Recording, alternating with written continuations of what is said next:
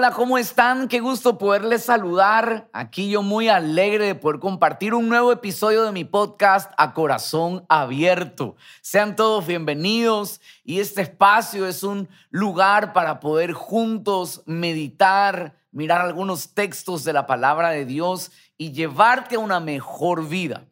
Hoy quiero dejarte tres consejos prácticos que te van a ayudar a sostener tu fe cuando hablamos de fe, estamos hablando de confianza.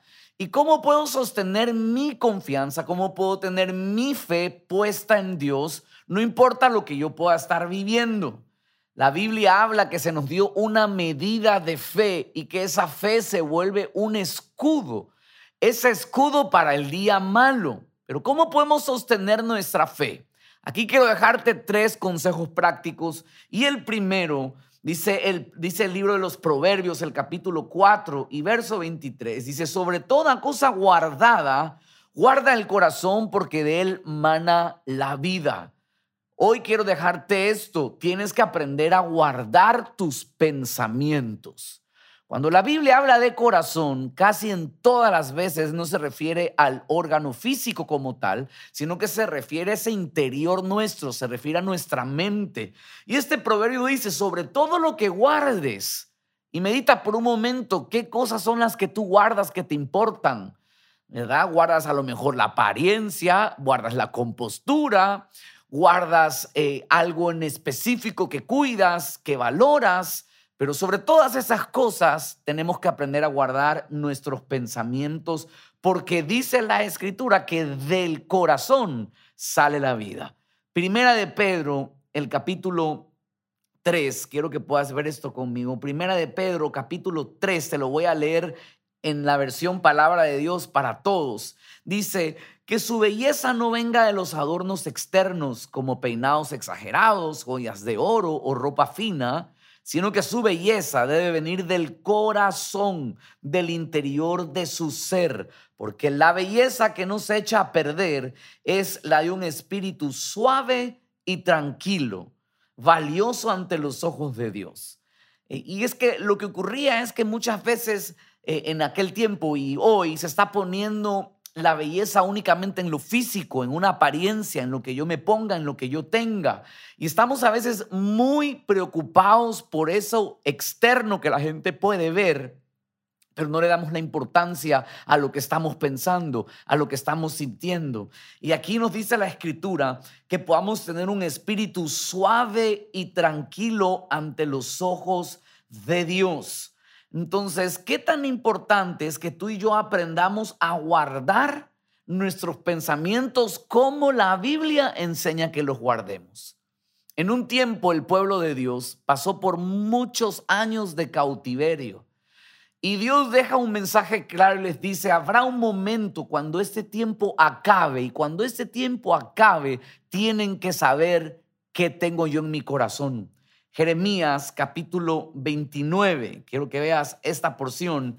Y el verso 10 dice, cuando en Babilonia se cumplan los 70 años, yo los visitaré y despertaré sobre vosotros mi buena palabra para hacerlos volver a este lugar, porque yo sé los pensamientos que tengo acerca de vosotros, dice Dios, pensamientos de paz y no de mal, para darnos el fin que estamos esperando. Ahora, quiero que medites por un momento en esto.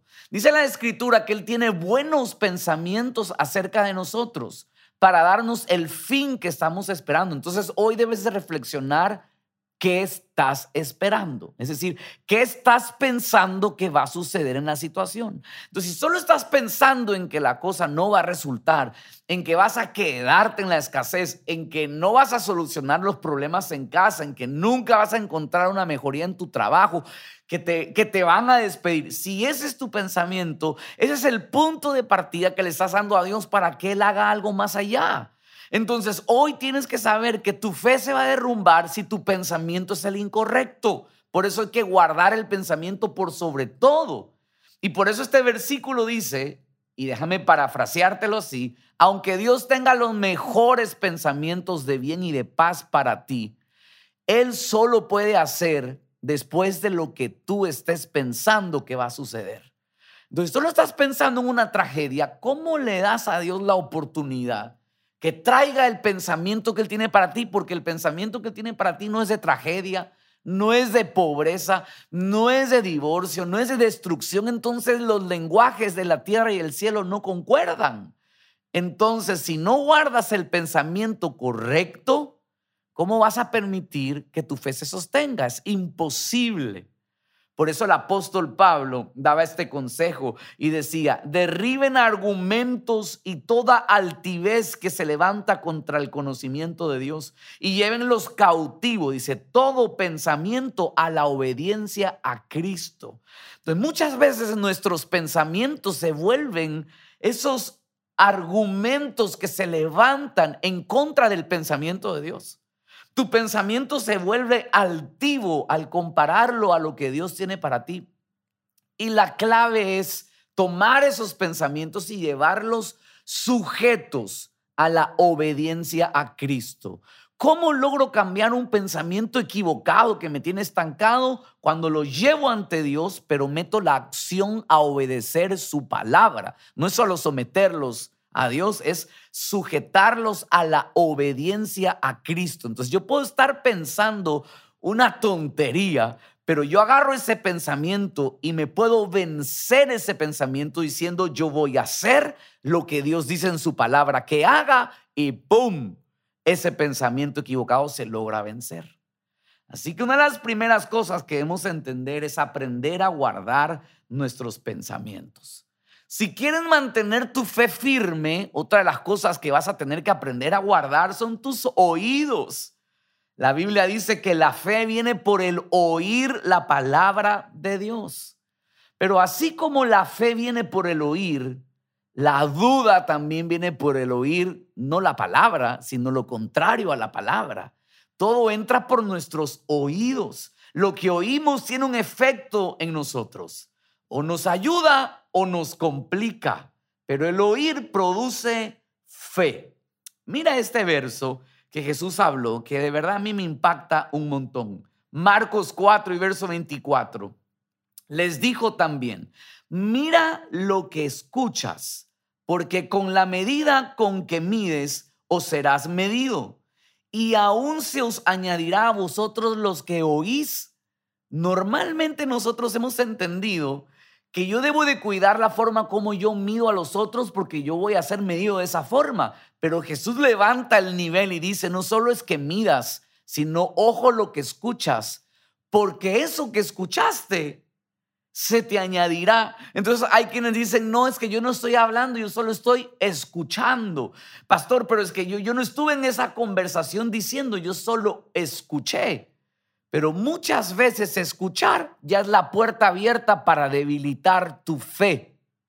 Por eso hoy tienes que reflexionar qué estás oyendo. Yo no te puedo decir que no escuches las noticias, no te puedo decir que no escuches lo que habla el resto, pero sí tienes que tomar decisiones importantes y a lo mejor te va a tocar alejarte de ciertas conversaciones que no ayudan tu fe, sino que destruyen tu fe, dándole un trono a la duda.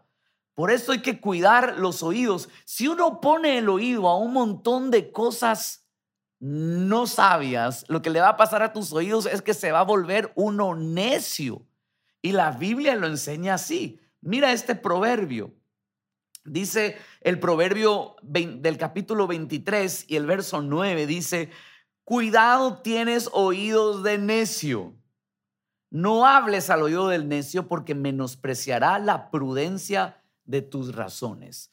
Si tú no cuidas dónde pones tus orejas, tus orejas, dice la Biblia, que terminarán volviéndose necias. Y cuando uno ya cae la enfermedad de la necedad auditiva, ya no responde a lo sabio. Es una necedad hablarle al necio, dice la palabra. Por eso uno tiene que tener atención a esto. Ahora, por el contrario, Proverbios 22, 17 dice, inclina tu oído y oye las palabras de los sabios y aplica tu corazón a mi sabiduría. Hoy quiero llamar tu atención a esto. ¿Dónde estás inclinando tus oídos? Pero la Biblia dice, inclina tu oído, oye las palabras de los sabios y aplica tu corazón, es decir, tu pensamiento, a mi sabiduría. Te dejo un proverbio más. El hombre perverso provoca contiendas y el chismoso separa los mejores amigos. Así que, ¿dónde estás poniendo tus oídos? ¿Al hombre perverso? Si estás escuchando al hombre perverso, vas a quedarte sumergido en contiendas.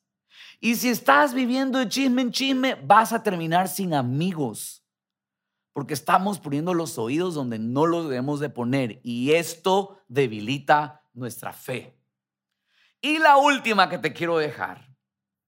Lucas 6:45 nos dice esto. De la abundancia del corazón habla la boca. Es decir, que lo tercero que uno debe de cuidar para fortalecer su fe es lo que habla. Guarde su lengua. Dice, de la abundancia del corazón habla la boca.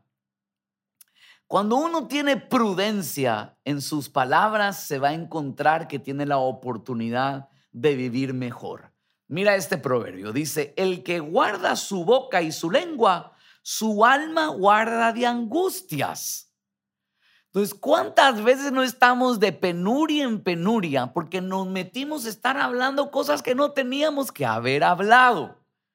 Entonces, por favor, así como tiene que cuidar los oídos en donde los mete para escuchar, también tiene que cuidar la lengua, en qué conversaciones participas, porque dice aquí la escritura que el que guarda su boca guarda su alma.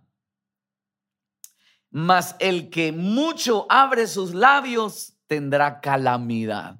Wow, eso está buenísimo, te lo vuelvo a leer. El que guarda su boca, guarda su alma. Es decir, el que guarda su boca, guarda sus pensamientos. Mas el que mucho abre sus labios, tendrá calamidad. En otras palabras, calladito te ves más bonito. Hay veces que no hay que estar abriendo la boca porque abriendo la boca nos metemos en un montón de rollos, en un montón de líos. Y la calamidad empieza por nuestra boca. Use su boca para bien. Proverbios 12, 18 dice, hay hombres cuyas palabras son como golpes de espada, mas la lengua de los sabios es medicina.